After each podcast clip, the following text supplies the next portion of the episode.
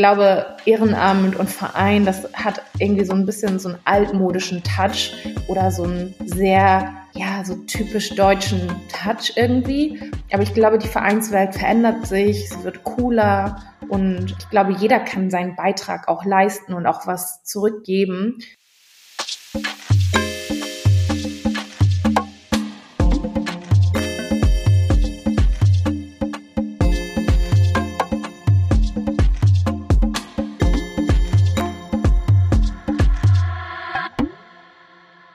Hallo und herzlich willkommen zu Diaspora Talk Podcast. Wir teilen Perspektiven aus der Diaspora Community. Heute bin ich hier diesmal alleine, weil ich meine Partnerin Tanja Scheffler interviewe. Hallo Tanja. Hallo Raphael. Für unsere Zuhörer, ihr kennt das schon, ähm, wir spielen Entscheide dich mit Tanja und es geht jetzt los für dich, Tanja.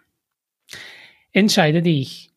Duschen am Morgen oder am Abend? Ganz klar am Morgen. Also wenn ich morgens nicht dusche, werde ich nicht wach und ich dusche immer richtig heiß. Links oder rechts? Rechts. Ich bin Rechtshänderin und ja. Tag oder Nacht? Ähm, ich bin, glaube ich, eher nachtaktiv. Allerdings durch die Arbeit bin ich gezwungen, sozusagen tagsüber ganz viel zu machen. Aber wenn ich es mir frei aussuche, bin ich eher nachts, glaube ich, kreativ und auch aktiv. Gut. Ich habe auch ein bisschen ähm, das auch miterleben dürfen. äh, unsere meiste Kommunikation, das war immer abends, was auch für mich gut war, weil wenn ich jetzt ähm, tagsüber ähm, meine Arbeit dann nachgehe, dann ist dann tatsächlich besser gewesen für mich, dann mit dir abends zu kommunizieren. Gold oder Silber? Beides tatsächlich sehr gern. Aber momentan trage ich auf jeden Fall sehr viel mehr Silber als Gold. Aber es ist unterschiedlich. Trägst du Schmuck gern? Nicht mehr so viel wie früher, aber Ohrringe eigentlich immer, ja. Mhm. Geben oder nehmen? Ich glaube, die gleiche Frage hast du mir dann gestellt. auf jeden Fall geben. Also ich gebe gerne und ich nehme auch gerne an. Aber glaube ich, gebe sehr viel öfters, als ich nehme. Gut. Rollschuhlaufen oder Inlineskaten? Äh, Rollschuhlaufen finde ich eigentlich cooler. So ist ja so mehr Retro. Und ich habe mir auch neulich erst welche gekauft über eBay, Kleinanzeigen. Äh, früher bin ich ganz viel Inline gefahren, Inline-Skater gefahren. Und jetzt habe ich mir Rollschuhe gekauft. Ja. Ich kannte weder noch. Von daher. Musik oder Fotografie? Schwierig? Ganz schwierig, ganz, ganz schwierig. Leben ohne Musik, finde ich, kann ich mir gar nicht vorstellen. Ich fotografiere nicht professionell, aber ich fotografiere alles Mögliche mit meinem Handy, mit einer Kamera und ich schaue mir auch gerne Fotografie an. Ja, schwierig, weiß ich nicht. Ich, also ich würde jetzt spontan einfach Musik sagen, aber wäre auch sehr, ein sehr trauriges Leben ohne Fotografie. Ja, es hat auch irgendwie beides äh, miteinander zu tun, ne? Ja. Du bist in Hamburg geboren und ein Teil von deinen Wurzeln sind nicht nur in Deutschland, sondern auch in Ghana. Du sagst auch selber von dir, dass andere Menschen zu helfen dir viel Kraft gibt. Du arbeitest für Future of Ghana hauptamtlich und ich würde sehr gerne wissen, was hat dich dazu bewegt, dich als Hamburgerin mit ghanaischen Wurzeln zu engagieren? Was hat dich dazu bewegt? Ja, was hat mich dazu bewegt? Ich habe natürlich nicht immer ähm, hauptamtlich in einem Verein gearbeitet. Ich habe ganz normal vorher in einem Unternehmen gearbeitet, bei einem Fernsehsender. Und es hat mir auch Spaß gemacht. Allerdings habe ich parallel dazu ähm, schon angefangen, äh, mich zu engagieren, sei es, dass ich ähm, Nachhilfe gegeben habe, mal ähm, gebabysittet habe bei Bekannten, wo die sich keine ähm, ja, Babysitter oder so leisten konnten. Das war für mich immer schon irgendwie normal, dass ich in meiner Community, in meiner Gemeinde sozusagen ähm, aushelfen kann, wo immer ich auch kann. Ende 2016 ist ähm, allerdings mir und meinen Freunden sozusagen aufgefallen, dass speziell afrodeutsche ähm, Kinder und Jugendliche den Anschluss sehr schnell, sehr früh verlieren und ähm, oft auch nicht so gefördert werden. Und ja, tatsächlich haben wir uns einfach zusammengesetzt und gesagt, das möchten wir irgendwie ändern. Wir haben an unsere eigene Kindheit zurückgedacht, was hat uns da gefehlt und sind ziemlich schnell darauf gekommen, Identifikationsperson, so eine Art Mentor hat irgendwie gefehlt. Natürlich haben unsere Eltern sich auch ja all, all die Mühe gemacht, uns das beste Leben zu geben, wie sie es halt ähm, realisieren konnten. Dennoch ist es einfach so, dass wenn man als Migrant in Deutschland lebt, es, es einfach strukturell schwieriger ist, vor allem wenn man die Sprache nicht fließend spricht, wenn man nicht die Bildung ähm, hat. Und wir haben uns überlegt, dass wir gerne ähm, der jüngeren Generation ja zur Seite stehen wollen, indem wir ein Netzwerk aufbauen von Mentoren, von ähm, Menschen, die aus dem gleichen kulturellen, ethnischen ähm, Hintergrund kommen wie wir selber auch und ähm, diese Jugendlichen begleiten und sie fördern, ihnen sozusagen wie ein großer Bruder, wie eine große Schwester zur Seite stehen. Das ist sozusagen die Grundidee gewesen. Daraus ist dann unser ähm, Projekt Vorbilder entstanden. Ja, und da habe ich seit 2017 eigentlich so meine ganze Zeit und Kraft auch investiert. Zunächst halt ehrenamtlich und seit letztem Jahr 2019 sozusagen ähm, auch dann hauptamtlich. Das war nochmal eine riesengroße Umstellung. Ich hatte auch tatsächlich etwas Angst davor, weil wenn man etwas ehrenamtlich macht, dann ist es halt so freiwillig irgendwie, ne?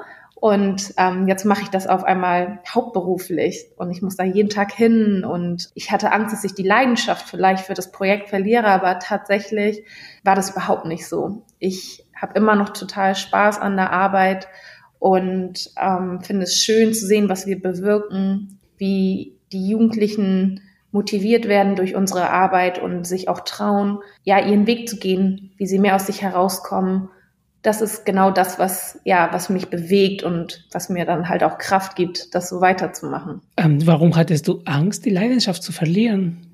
Vom Ehrenamt zum Hauptamt? Ja, ich habe halt gedacht, ich bin, ich bin so ein Mensch, ähm, ich brauche relativ viel Abwechslung und ich hatte einfach Angst, dass es so viel, ja, so, so eine typische Büroarbeit wird, weil das ne, muss ich auch natürlich erzählen. Natürlich ist meine Arbeit jetzt sehr viel mehr ähm, Papierkrams geworden, Büro Bürokratie. Ähm, ich schreibe sehr viele Anträge für uns. Ähm, ich muss dann auch dementsprechend die Berichte schreiben. Also ich habe sehr viel mehr mit so Formalien jetzt zu tun. Und ich hatte einfach Sorge, dass das überhand nimmt und ich gar nicht mehr so diesen Kontakt zu den Jugendlichen haben werde, dass ich auch ähm, gar nicht mehr so kreativ vielleicht arbeiten kann. Ja, und ich bin auch tatsächlich die einzige im ganzen Verein, die hauptamtlich angestellt ist. Das macht natürlich auch nochmal einen Unterschied, wenn man jetzt, also ich habe ein super Team um mich herum von Ehrenamtlichen und Menschen, die hier auch ähm, Minijob haben. Aber es ist was anderes, wenn man ähm, so eine große Verantwortung irgendwie trägt. Ja. Und da hatte ich einfach Sorge, dass das nicht ausgeglichen ist.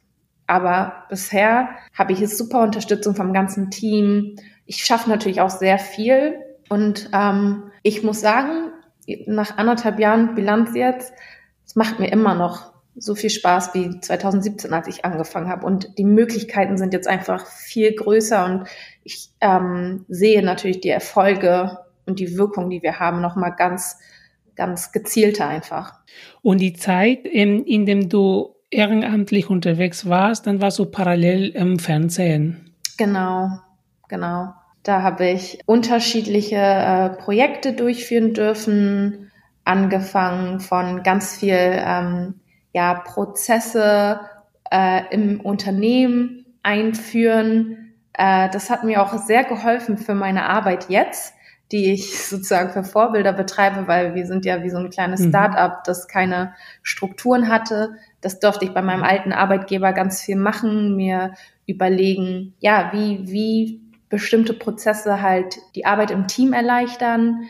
Äh, ich durfte auch ganz viel auf ähm, Messen unterwegs sein und äh, dort unseren Fernsehsender repräsentieren und ähm, habe ja einige Aufgaben für die Geschäftsführung übernommen. Ich habe im Kunden, also im Zuschauerbereich auch gearbeitet. Das heißt, ich habe ganz viel Zuschauermanagement betrieben, Beschwerden entgegengenommen und ähm, es war sehr eine sehr vielseitige Zeit. Ich hatte damals als ähm, Studentin angefangen, wurde dann übernommen und muss sagen, es war eine riesen ähm, Vorbereitung eigentlich für das, was ich jetzt mache. Also ich habe sehr viel mhm. dort gelernt und sehr viel mitnehmen dürfen. Und nicht alles hat mir so Spaß gemacht, als ich dort war, aber tatsächlich kann ich sagen, dass ich alles davon bisher irgendwie gebrauchen konnte. Ob es Zuschauer waren, die rumgenörgelt haben und ich jetzt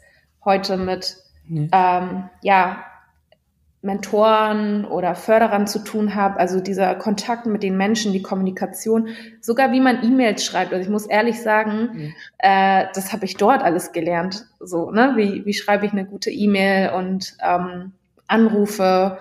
Also da wurde ich sehr gut vorbereitet. Was hast du studiert? Medien- und Kommunikationsmanagement. Ich habe mich eigentlich, also ich muss ganz ehrlich sagen, als ich damals angefangen habe zu studieren, wusste ich nicht so recht, was ich damit machen möchte und brauchte dann unbedingt eine Pause zwischendurch. Und mich hat halt der Bereich Fernsehen und Film sehr interessiert, interessiert es auch immer noch. Ähm, und deswegen habe ich dann das Praktikum damals angefangen und ähm, habe dann als studentische Mitarbeiterin gearbeitet und wurde, wie gesagt, dann auch übernommen. Mittlerweile ähm, bin ich ja gar nicht so mehr in diesem Medienbereich unterwegs, sondern eher mache so eher soziale Arbeit. Aber ähm, trotzdem finde ich immer wieder Wege für mich, wie ich das auch, also das Studium und das Wissen irgendwie in meine jetzige Arbeit mit einbringen kann.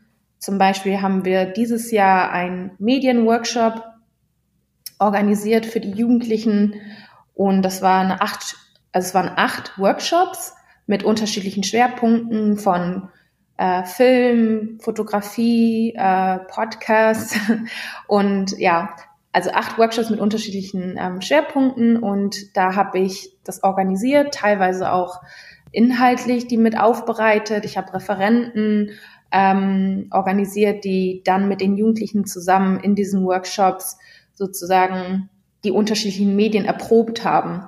Und das ist für mich etwas ganz Wertvolles, sozusagen, dass ich meine Leidenschaft für die unterschiedlichen Medien, die ich auch habe, ähm, zusammen mit so sozialer Arbeit irgendwie verbinden kann und da auch irgendwie kreativ sein kann und neue Dinge erschaffe, die es eigentlich so nicht so gab. Du bist auch in den sozialen Medien auch sehr, sehr aktiv unterwegs. Du bist auch von der Generation, die schon Facebook ein bisschen mehr oldschool findet und auch nicht mehr so cool. Und, und das sieht man auch ähm, also in deiner Arbeit. In deiner Arbeit sieht man auch ganz viel, dass du mit Medien viel zu tun hast. Und da an der Stelle zurückzukommen, weil ich glaube, es ist auch ein, ein mediatisches Thema, wenn du sagst, dass ihr Migranten Afrodeutschen keine so richtige Vorbilder habt. Denkst du, es ist eher ein mediales Thema? Es gibt die und es ist einfach nur ein mediales Thema, es wird nicht gezeigt.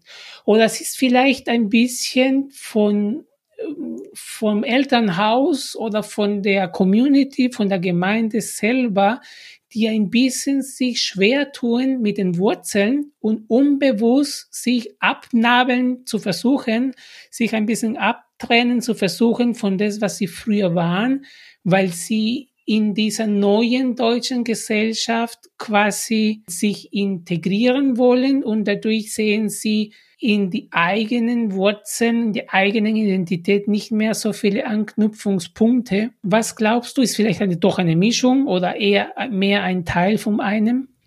Also ich denke, ähm, dass es unterschiedliche äh, Faktoren sind. Zum einen ist die deutsche Fernsehlandschaft nicht so divers aufgestellt. Das hat ist nicht nur für die ähm, schwarze oder afrodeutsche Community. Ich bin hier geboren und ähm, ich kann an einer Hand sozusagen, also an meinen zehn Fingern abzählen, was ich für ja Menschen aus dem Fernsehen kenne, die Migrationshintergrund haben, zu denen ich richtig aufgesehen habe oder die irgendwie bedeutsame Rollen so hatten. Ich glaube, die deutsche Fernsehlandschaft ist tatsächlich einfach nicht so divers aufgestellt und das macht natürlich was mit Kindern und Jugendlichen, gerade wenn man vielleicht auch sogar in diesen Medienbereich möchte. Wenn ich keine Repräsentation sehe von mir, dann ähm, ist es natürlich nicht unmöglich, aber es macht es auch nicht unbedingt einfacher, einen Platz dort für sich zu sehen. Das ist das eine. Ähm, auf der anderen Seite muss ich ganz klar sagen, also auch wenn schwarze Menschen schon seit dem Mittelalter auch in Deutschland leben, ist ein Großteil, glaube ich, ähm, auf jeden Fall aus der ghanaischen Community, für die kann ich jetzt mal so sprechen, auch in den 70er, 80er, 90er Jahren erst nach Deutschland gekommen. Und ich würde mal so sagen, ein Großteil davon hatte nicht unbedingt vor, auch hier zu bleiben. Das heißt, wenn du hier lebst und gar nicht glaubst, dass du eigentlich auch hier Kinder bekommst und hier länger bleibst, dann hast du auch irgendwie eine andere Einstellung. Und mhm. du möchtest irgendwie nur Geld machen und dann wieder zurück oder Deutschland nur als Zwischenstopp nutzen. Viele wollten eigentlich nach England oder Amerika. Dann sind sie am Ende doch hier geblieben und haben mit den Mitteln, die sie haben, halt sich ihr Leben hier aufgebaut. Und für die zweite, dritte Generation wie mich halt, wir sind sozusagen zum ersten Mal hier angekommen, wir sprechen die Sprache und wir sind sozusagen jetzt diejenigen, die in diese ganzen Berufe erst reinkommen, die Ausbildung hier gemacht haben, die ein Studium haben, die in allen möglichen ähm, ja, Bereichen, die es in Deutschland gibt, also beruflich, dass wir dort jetzt auch langsam so vertreten sind. Und ich für meinen Teil oder für uns als Verein, uns ist es wichtig, dass wir die Menschen, die schon in diesem Bereich sind, dass wir die sichtbar machen. Das ist auch sozusagen unser Motto. Wir möchten schwarze Menschen sichtbar machen. Und das machen wir auf unterschiedliche Art und Weise. Das machen wir teilweise ganz viel mit Social Media, wie du ja schon angesprochen hast, ähm, über Instagram, ein bisschen auch über Facebook, aber hauptsächlich auch bei Instagram und, und durch Videos und unsere Webseite und unsere Veranstaltungen, aber auch, wie gesagt, in unserem Mentoring-Programm, wo es uns ganz wichtig ist, dass wir ähm, schwarze Menschen finden, die für diese Jugendlichen dann als Vorbilder ja, fungieren. Ja, und zum anderen, das ist so ein letzter Punkt, darf man auch nicht vergessen, ähm, dass es in Deutschland auch ähm, strukturelle Probleme einfach gibt, ähm, die es schwer macht für migrantische Menschen und vor allem ähm, Menschen mit dunkler Hautfarbe, äh, hier auch Arbeit zu finden. Ob das sprachlich ist, ob das Behörden sind, ob das Rassismus ist. Ähm, es gibt unterschiedliche ähm, ja, Schwierigkeiten oder Herausforderungen einfach. Deswegen würde ich sagen, das ist so eine Mischung aus vielen verschiedenen äh, Faktoren, die sich aber auch teilweise ähm, gegenseitig bedingen. Ich finde es spannend. Ähm, ich beschäftige mich auch mit diesem Thema Diversität, nicht nur aus meiner, aus meinen eigenen Wurzeln oder aus meiner eigenen Herkunft, aber auch, ich habe eine Tochter, die ist schwerhörig. Und ich sehe, dass wir sehen ein paar Serien auf Netflix und ich sehe, dass zum Beispiel Netflix Serien, die in USA gedreht werden, insbesondere auch die Netflix-Serien, viel, viel mehr dieses Thema Diversität mit sich bringen und damit wir als Publikum konfrontiert werden. Das sehe ich zum Beispiel in den deutschen Medien nicht. Also ich kann sehr öfters ein schwules Paar in einer Serie in, in, auf Netflix oder in US äh, eine US-Produktion oder ich kann schwarze Menschen in den Hauptfiguren, in den Hauptrollen sehen oder auch diese sogenannten, ein bisschen so diese Minderheiten, ne? ein, ein Gehörlos, ein jemand, der irgendwie zu einer Minderheit, das ist, glaube ich, schon ein Thema. Das ist, das war so ein bisschen dein letzter Punkt, dieses strukturelles Problem. Glaubst du, dass es aber ein deutsches Thema ist, ein europäisches Thema? Ist es vielleicht in, in einen Teilen von Deutschland mehr vertreten als in anderen? Also ich kann sagen, für ähm, Europa sehe ich auf jeden Fall Unterschiede, wenn es um England Frank Frankreich, teilweise auch um, also Niederlanden, weil ich denke, dass ähm, schwarze Menschen, also vor allem in England und in, in Frankreich, erstmal sind da, leben dort viel mehr und auch sind die, die sind auch anders integriert. In Frankreich sprechen ganz viele schwarze Menschen halt Französisch. In England halt Englisch. Und hier ist es so eine Sache mit dem Deutschen. Und wie ich mhm. schon meinte, du musst halt die unterschiedlichen Generationen auch sehen. Meine Generation, klar, es gibt auch Ältere, die hier schon leben, schwarze Menschen, so, aber wir sind noch nicht so sichtbar gewesen und noch nicht so, dass wir gesagt haben, so, hey, wir sind auch Teil dieser Gesellschaft und haben das eingefordert. Ja, also ich würde sagen, das ist ein Problem, was in ganz Deutschland herrscht. Ich meine, ich lebe in Hamburg. Das ist eine wie man so schön sagt, das Tor zur Welt. Und bis zu einem bestimmten Punkt stimmt das auch. Es ist eine offene Stadt und ähm, eine multikulturelle Stadt, international. Aber was die Medien betrifft, sehe ich in Hamburg auch nicht unbedingt mehr Diversität. Vielleicht sozusagen hinter den Kulissen. Hier habe ich schon öfters mal ein ähm, Produktionsteam gesehen oder auch mal Redakteure, die jetzt nicht ähm, oder die Migrationshintergrund haben. Das sieht man hier wahrscheinlich schon eher und auch in Berlin. Aber sozusagen, was dann vor der Kamera passiert, sehe ich nicht wirklich einen Unterschied. Das ist, würde ich sagen, ein deutschlandweites Problem. Und finde auch nicht so wirklich, dass ähm, da die Bereitschaft besteht, wirklich was zu ändern. Weil man muss ja auch ganz klar sagen, sind wir dann bereit dafür, irgendwie einen schwarzen Arzt auf ZDF, äh, weiß nicht, im Tatort zu sehen? So? Ja, okay. Natürlich gibt es schwarze Ärzte in Deutschland, nicht so viele vielleicht so, aber wer, wer schaut das dann auch, ne? Das sind dann, ist ja auch vielleicht eine ältere Generation, die sich das dann anschaut. Das heißt, ich würde schon sagen, dass in den sozialen Medien auf jeden Fall schon eine größere ähm, Repräsentation ist und dass da viel mehr junge Menschen unterwegs sind, die aus ja allen möglichen äh, Hintergründen und auch mit Behinderung, ohne Behinderung und jeglicher Sexualität unterwegs sind, so. Genau. Aber in den so den traditionellen Medien würde ich sagen, ist das einfach noch sehr konservativ alles.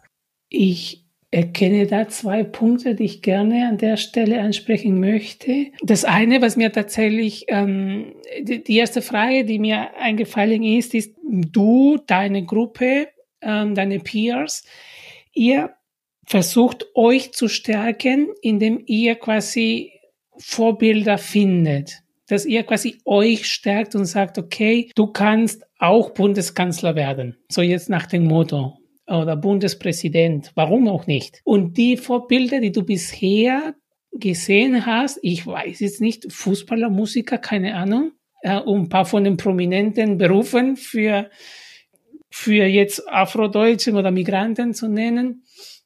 Ähm, die Gruppe versucht ja zu stärken, habt ihr aber auch Ansätze, um die Bevölkerung, die nicht aus diesen Ländern kommt, auch ein bisschen dieses Mindset oder diesen einfach diese Auseinandersetzung ein bisschen zu aktivieren im Kopf? Ja, also und ich muss, also unser erster Fokus ist auf jeden Fall auf Empowerment. Und zwar Empowerment von schwarzen Jugendlichen oder schwarzen jungen Menschen, aber danach auf jeden Fall auch der Austausch, dass wir mit Menschen, mit allen möglichen Menschen, die halt auch wirklich daran interessiert sind, mit uns in Austausch zu kommen, dass wir ähm, genau unterschiedliche Angebote haben, unter anderem haben wir zum Beispiel letztes Jahr eine ähm, Buchlesung organisiert, ähm, wo wir schwarze Autorinnen eingeladen haben. In, und das war für ein offenes Publikum. Und da geht es natürlich, also wir versuchen schon immer natürlich diese Sichtbarkeit auch ähm, zu gewährleisten. In dem Fall ging es uns darum, schwarze, deutsche, schwarze Autorinnen ähm, vorzustellen. Sie haben aus ihren Büchern vorgelesen und auch Menschen, die sonst überhaupt noch nicht auf diese Idee kommen würden, da einfach so einen Zugang zu geben. Und es war eine wunderschöne Lesung ähm, mit zwei Autorinnen und es waren, glaube ich, über 70 Teilnehmerinnen aus so Hamburg und Umgebung da und es war ein total gemischtes Publikum. Meistens haben wir halt durch unsere Community-Events schaffen wir so den Zugang sozusagen für ein gemischtes Publikum. Tatsächlich ist es aber auch so, dass wir immer wieder natürlich auch Anfragen von Menschen bekommen, also von nicht schwarzen Menschen, die Lust haben, mit uns zusammenzuarbeiten. Und da sind wir auch insofern offen, dass wir ähm, natürlich auch Hilfe brauchen. Wir sind ein Verein. Wir brauchen auch ehrenamtliche Helfer. Und da schaffen wir dann einfach Wege, äh, wie wir zusammenarbeiten können und wie wir auch ins Gespräch kommen. Sei es durch halt unterschiedliche Programme oder halt durch die Zusammenarbeit dann. Und das andere ist dieses Thema auch, ne, ähm, soziale Medien oder neue Medien, nicht lineares Fernsehen ähm, versus diese alte Medien, diese alte, ja, alte Macht von dem, vom Fernsehen und von den Medien. Das ist, glaube ich, ein eher größeres Thema. Also ich sehe gerade, und wir haben es jetzt in den letzten Jahren gesehen, diese ganzen Bevölkerungsbewegungen auf politischer Ebene, auf gesellschaftlicher Ebene, das zeigt auch gleichzeitig diese Kluft, die jetzt entsteht zwischen alte Medienwelt und neue Medienwelt.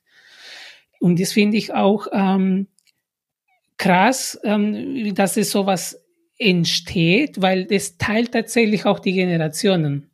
Ja, eine ältere Generation, die bekommt seine Bilder und, und, und, und Vorbilder von, von den traditionellen Medien. Die neue junge Generation eher aus den anderen, nicht traditionellen Medien. Habt ihr auch irgendwelche Ansätze, weil du auch vom Fernsehen kommst? auch versuchen, auch diese alte Welt versuchen ein bisschen ähm, mitzumischen? Oder kennt ihr vielleicht andere Initiativen, die das auch versuchen? Also tatsächlich haben wir ganz verstärkt den Fokus auf soziale Medien.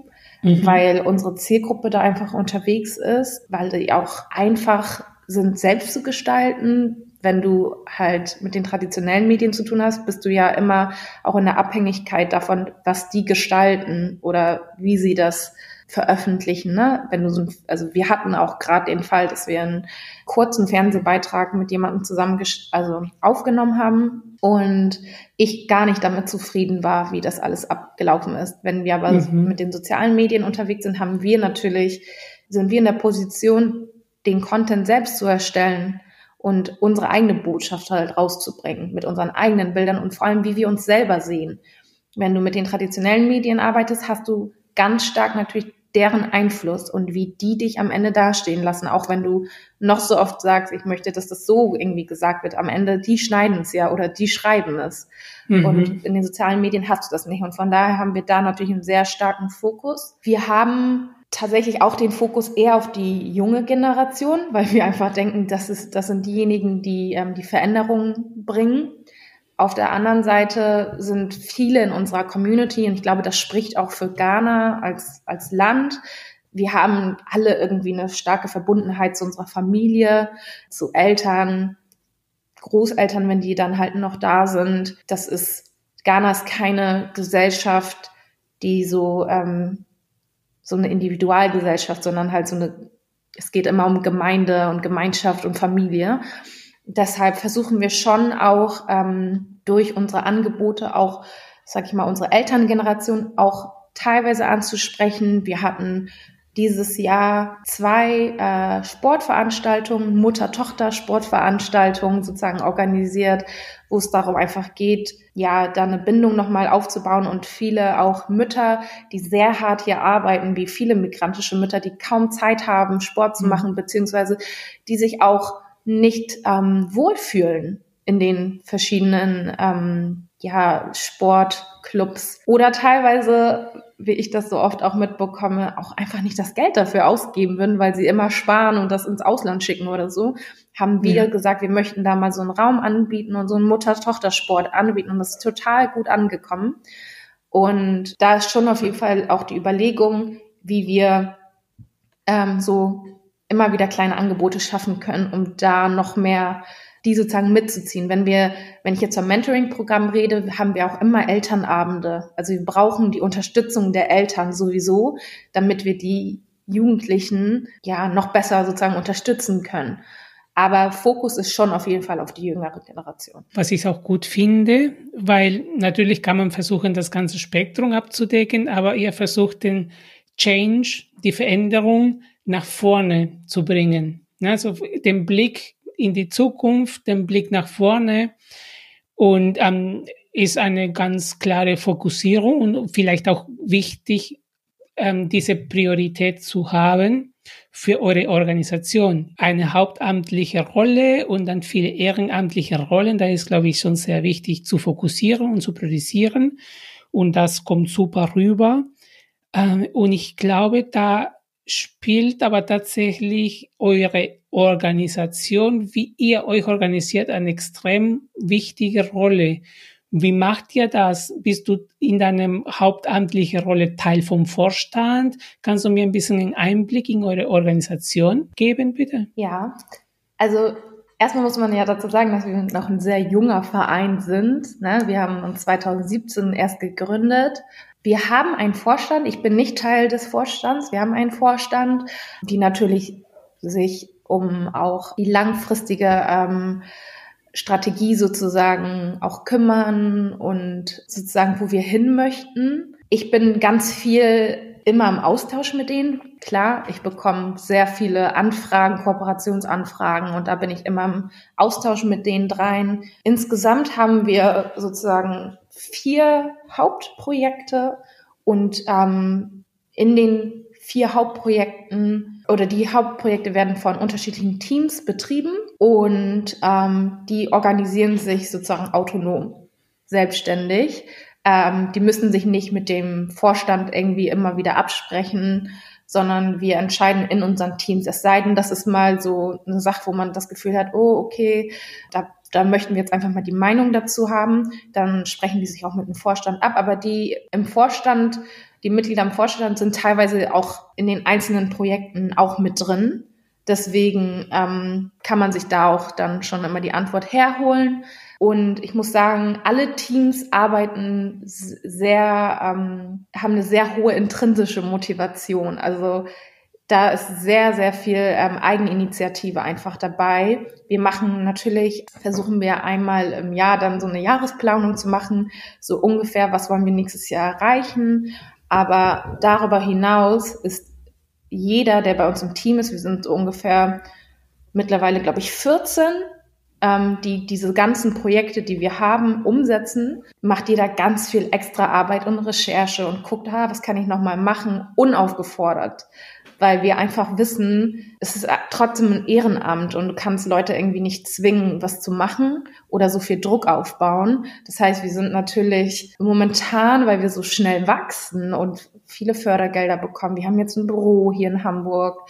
Ähm, unsere ähm, Mentorenanzahl wächst. Wir, wächst. wir haben jetzt äh, irgendwie, glaube ich, über 80 Mentoren. Wow. Da ist natürlich ganz viel Koordination im Team gefragt, wer beantwortet was, da sind Zuständigkeiten, aber es ist immer so eine feine Linie zwischen, wir sind kein Unternehmen, sondern wir sind ein Verein, ne? dass man da immer irgendwie schauen muss, wie viel kann man auch ja, den Leuten zumuten, weil sie haben alle einen Job nebenbei oder studieren oder haben Familie. Auch für dich bestimmt in deiner Rolle nicht so einfach, weil du quasi dein ähm, Haupterwerb über deine Arbeit bekommst, die anderen aber nicht. Schön und, und es, es, ähm, es, ich finde es sehr, sehr gut und sehr schön, dass ihr quasi so viel Unterstützung, ob das jetzt an die an, an, an dem Alter liegt, dass ihr ein bisschen ähm, noch jung sind, ähm, oder tatsächlich an die, an, an diesem Glauben an der Sache. Ne? Aber auf jeden Fall ist es gut. Aber wie, wie findest du persönlich für dich diesen, ähm, die Balance zwischen dem, was du tatsächlich alles geben musst und, und was willst du? Wie schaffst du so ein bisschen so deine Balance zu finden, du persönlich? Also am Anfang war das ganz schwierig für mich, überhaupt eine Balance zu finden. Ich habe alles gemacht, was irgendwie anstand im Verein. Und jetzt, ich bin seit anderthalb Jahren halt angestellt, ich musste mir erstmal einen Überblick verschaffen, was steht überhaupt an, was sind meine Aufgaben. Und ähm, da versuche ich auf jeden Fall zu priorisieren und auch Nein zu sagen. Das fällt mir nicht immer leicht, aber ich versuche das. Und mein Ziel oder unser Ziel ist es natürlich auch langfristig ähm, noch mehr feste Stellen zu haben, damit das halt ähm, die unterschiedlichen Aufgaben auch aufgefangen werden können.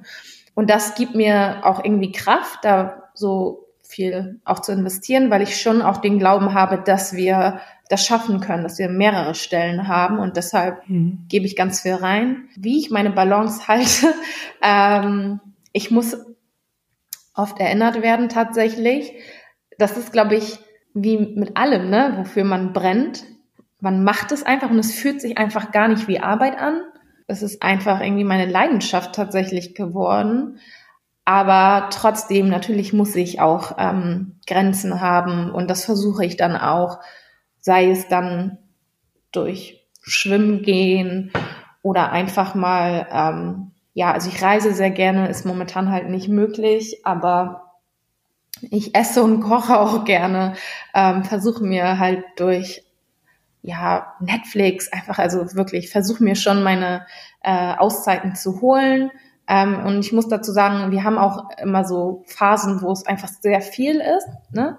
Und dann haben wir auch wieder einen Monat, wo einfach sehr wenig los ist. Also das ist auch nochmal, das kommt auch nochmal dazu. Ich muss teil, teilweise sehr flexibel auch sein mit meiner Arbeit, mit meinen Arbeitszeiten, weil ich auch sehr oft abhängig bin davon, wenn ich mit Ehrenamtlichen zusammenarbeite. Ne? Die sind Studenten, können erst abends, sehr spät abends teilweise telefonieren, manchmal.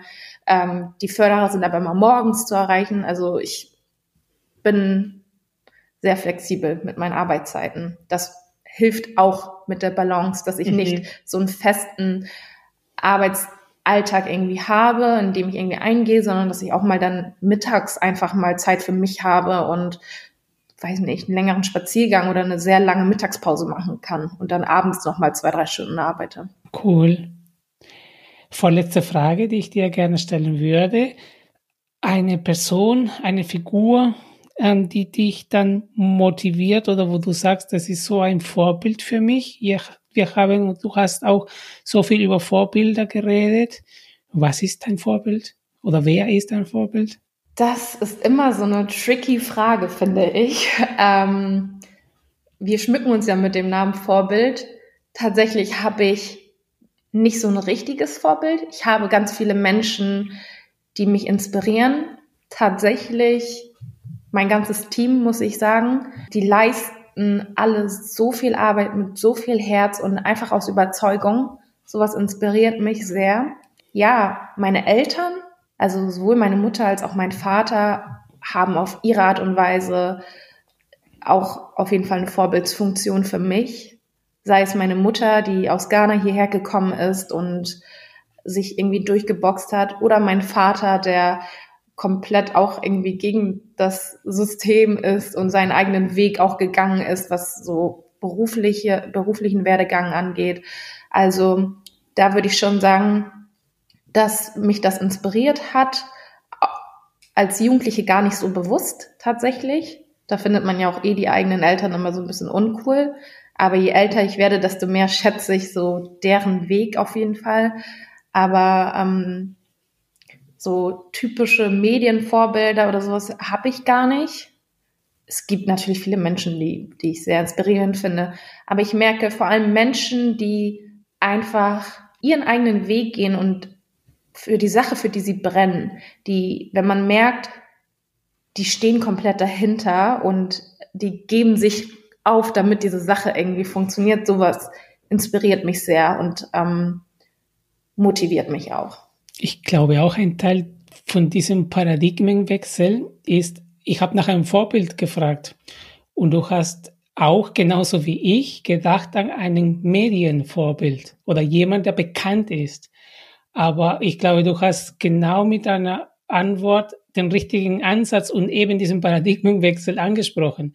Es geht nicht um jemanden, der bekannt ist und der tausend Millionen Follower hat oder der ganz groß in den Fernsehen oder coole Kickschuhe oder coole Tattoos hat, sondern auch ähm, in dem engeren Kreis. Ne? Wer ist tatsächlich mein Fortbild? Sehr schön. Tanja, magst du noch ähm, zum Abschied etwas zu unseren Zuhörern sagen? Was würdest du jemanden, der gerade so hört, vielleicht auch aus der afrodeutschen Community, was würdest du so eine Person gerne sagen wollen heute? Ich, also zwei Sachen.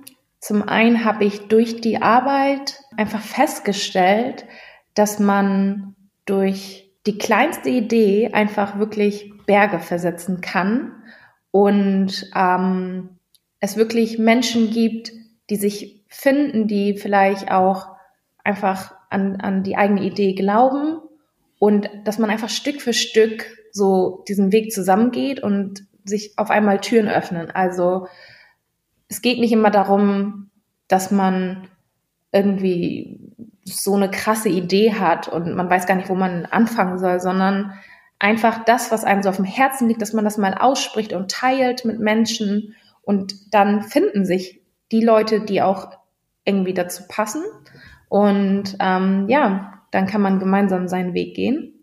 Und zum anderen möchte ich einfach ganz viele Menschen ermutigen, noch mehr ins Ehrenamt zu gehen. Ich glaube, Ehrenamt und Verein, das hat irgendwie so ein bisschen so einen altmodischen Touch oder so einen sehr, ja, so typisch deutschen Touch irgendwie.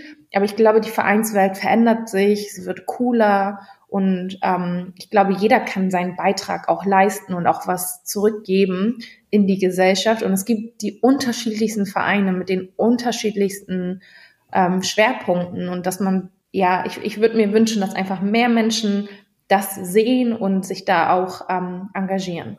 Tanja, vielen Dank für den inspirierenden Abend, für das tolle Gespräch.